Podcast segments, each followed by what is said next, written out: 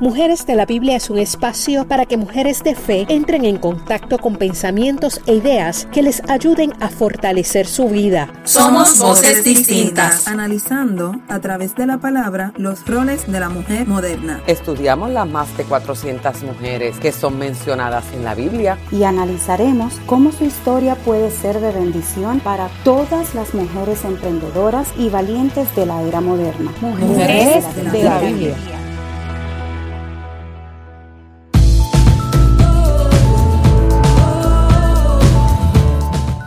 Hola, hola, nuevamente por aquí. Si nos recuerdas mi voz, te habla Mayra Astacio. Sí, la mamá de Giovanni, de Valeria, de Adrián, la esposa de Eduardo.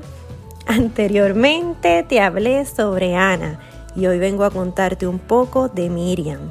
Agradezco que puedas sacar este tiempo para conectarte y escucharnos. Te recuerdo que si no lo has hecho aún, nos puedes conseguir bajo Mujeres de la Biblia en Facebook e Instagram. La historia que te cuento hoy está bajo el tema Preservando el propósito. Hoy te hablaré de Miriam. ¿Y qué significa Miriam? ¿Cuál es el significado de ese nombre? Miriam o María significa la amada de Dios la excelsa, Dios santo. ¿Y qué significa excelsa? La que tiene virtudes o cualidades. ¿Y quién era Miriam? Miriam era una profetisa y cantora de Israel. ¿Hermana de quién? De Aarón y de Moisés. ¿Recuerdas a Moisés? Sí, ese mismo que estás pensando, líder y libertador del pueblo judío, aquel que lo guió a través del mar rojo. ¿Ahora lo recuerdas? El mismo que recibió los diez mandamientos pues de él era hermana Miriam.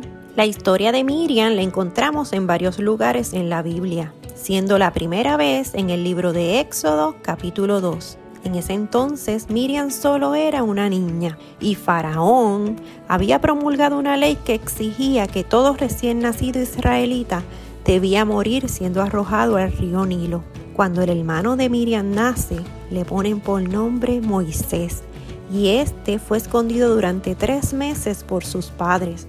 Cuando ya no pudieron ocultarlo más, estos idearon un plan y Miriam era parte de ese plan. Colocaron al pequeño bebé en una cesta y lo pusieron, mire, en la orillita del río Nilo. Y a Miriam le tocaba estar pendiente, ver qué acontecía con ese bebé. Éxodo capítulo 2 nos dice exactamente así. Y la hija del faraón descendió a bañarse al río con sus doncellas, y ésta vio la cesta, y envió una de sus doncellas que la tomase. Cuando la abrió, vio al niño, y éste lloraba. Y teniendo compasión de él, dijo, de los niños de los hebreos es este. Ella sabía entonces que ese niño lo habían puesto ahí con un propósito, que era, ¿verdad?, salvarle la vida. Entonces ahí aparece Miriam, ella sale de donde está y le dice a la hija del faraón, iré a llamarte una nodriza de las hebreas para que te críe este niño. ¡Wow! Quiero que por un momento nos transportemos al río Nilo y que te imagines a Miriam, esa pequeña allí. Dice la historia que ella no pudiera tener más de 10 años. Allí escondida, quizás asustada, mirando a la orilla, pasando los minutos o las horas, no sabemos cuánto tiempo, y esa pequeña allí pendiente, mirando fijamente, muerta del miedo, y de repente ella ve lo que está esperando, la canasta que flotaba en el agua, y en ella un bebé, su hermano. Es casi seguro que ella debía estar muerta de miedo, por ella y por su hermanito. Pero ella sabía que sus padres habían hecho lo correcto que esta era la única manera de salvar a ese niño de una muerte segura. Y así fue. Miriam, almada de valor y siguiendo las instrucciones de sus padres, se acerca a la princesa y ofreció conseguirle una niñera para que cuidara y amamantara al niño. La princesa estuvo de acuerdo y ustedes saben qué. ¿Saben qué? Fue la propia madre de Miriam y Moisés quien lo crió. Esta historia, como muchas otras, nos demuestra que nunca, nunca debemos de dar por poco lo que Dios puede hacer a través de cada una de nosotras. Todas estamos destinadas para grandes cosas. Solo a veces resta creerlo, amiga, creerlo.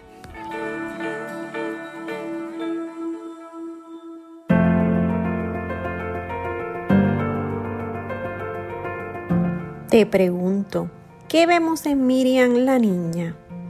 ¿Qué virtudes a tan corta edad demostró ella? Yo veo valentía, yo veo obediencia, veo fe y esperanza.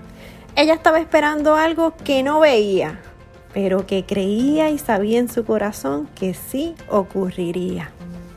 Luego de esto, no volvemos a saber más de Miriam hasta muchos, muchos, muchos años después, cuando por segunda ocasión la Biblia nos vuelve a hablar de ella, esta vez en Éxodo capítulo 15.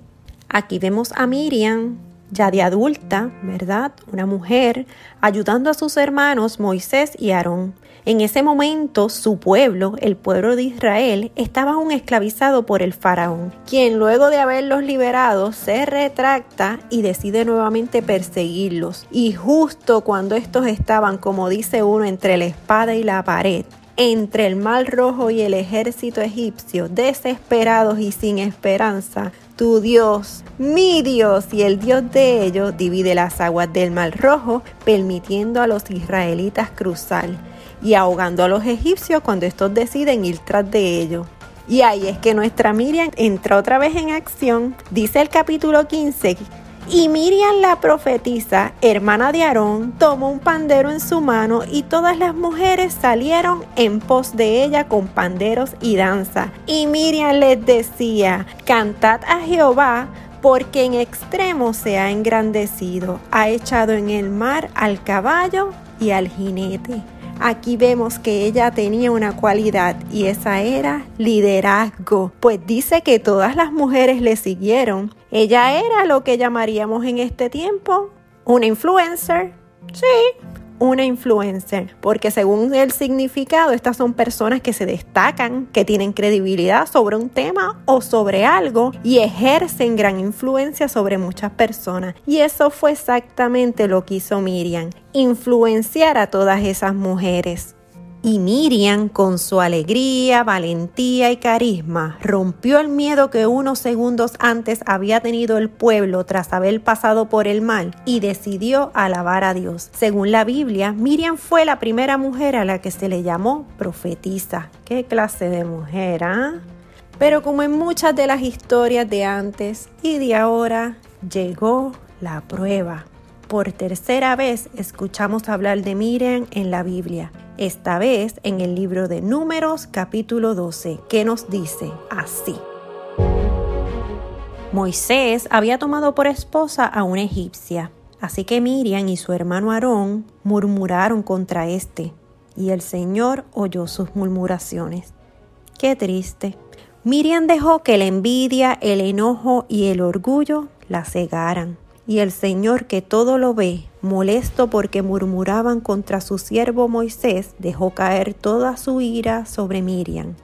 Esta enfermó con lepra, y aunque luego leemos que su hermano intercedió por ella y ella fue sanada, ésta perdió todo, perdió todo. En el libro de números volvemos a escuchar de ella diciendo que murió y fue enterrada en el desierto de Sin y como dicen por ahí, murió sin pena ni gloria. Qué triste, ¿verdad? Amigas, ¿qué pasó aquí? ¿Qué le pasó a Miriam? Como dicen por ahí, Miriam se dejó llevar, se cegó por su orgullo y envidia, perdió su bendición, perdió la influencia que tuvo, ella perdió todo, el Señor nunca más la utilizó. Esta historia nos recuerda que no solo es empezar bien, lo importante es mantenerse para poder terminar bien. Hay cosas que no podemos negociar en esta vida y no debemos ceder a ciertas cosas, pues tenemos que preservar el propósito para el cual tú y yo fuimos creadas. Miriam la niña fue utilizada por Dios para salvar a Moisés de la muerte. Luego la vemos ya de adulta liderando y siendo de influencia para otras mujeres. Sin embargo, se dejó llevar por los celos, estos entraron en su corazón, en su mente y sufrió las consecuencias. Hay una historia por ahí de las águilas que dice que estas siempre miran hacia arriba, que conquistan las alturas, que ponen sus nidos en las cumbres de las montañas y me hizo como que reflexionar y pensar que Hay mucho que aprender de las águilas, pues muchas de nosotras a veces andamos por la vida comparándonos con esta, con aquella, viendo lo que nos falta, mirando al suelo, enumerando nuestras faltas, viendo nuestras derrotas, lo que nos falta. Y esto está muy mal, muy, muy mal. Con estos pensamientos derrotistas a veces lo que hacemos es debilitarnos. Tenemos que reconocer y saber que somos únicas y especiales, que Dios nos ha dado dones, que nadie es como yo, que nadie es como tú y que cuando estamos en Cristo nuestras capacidades son ilimitadas.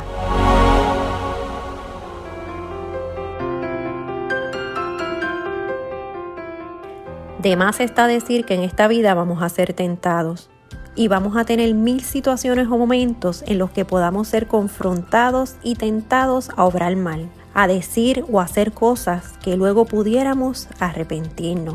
Y es ahí donde debemos, mire, abrazar la sabiduría. Y como la mujer estéril debía agrandar su tienda, nosotras también debemos saber que estamos destinadas y hechas para grandes cosas no debemos permitir que un mal momento, que un enojo nos robe la bendición. Seamos la mujer sabia que edifica la casa. Busquemos la sabiduría y mire, abrácela, abrácela.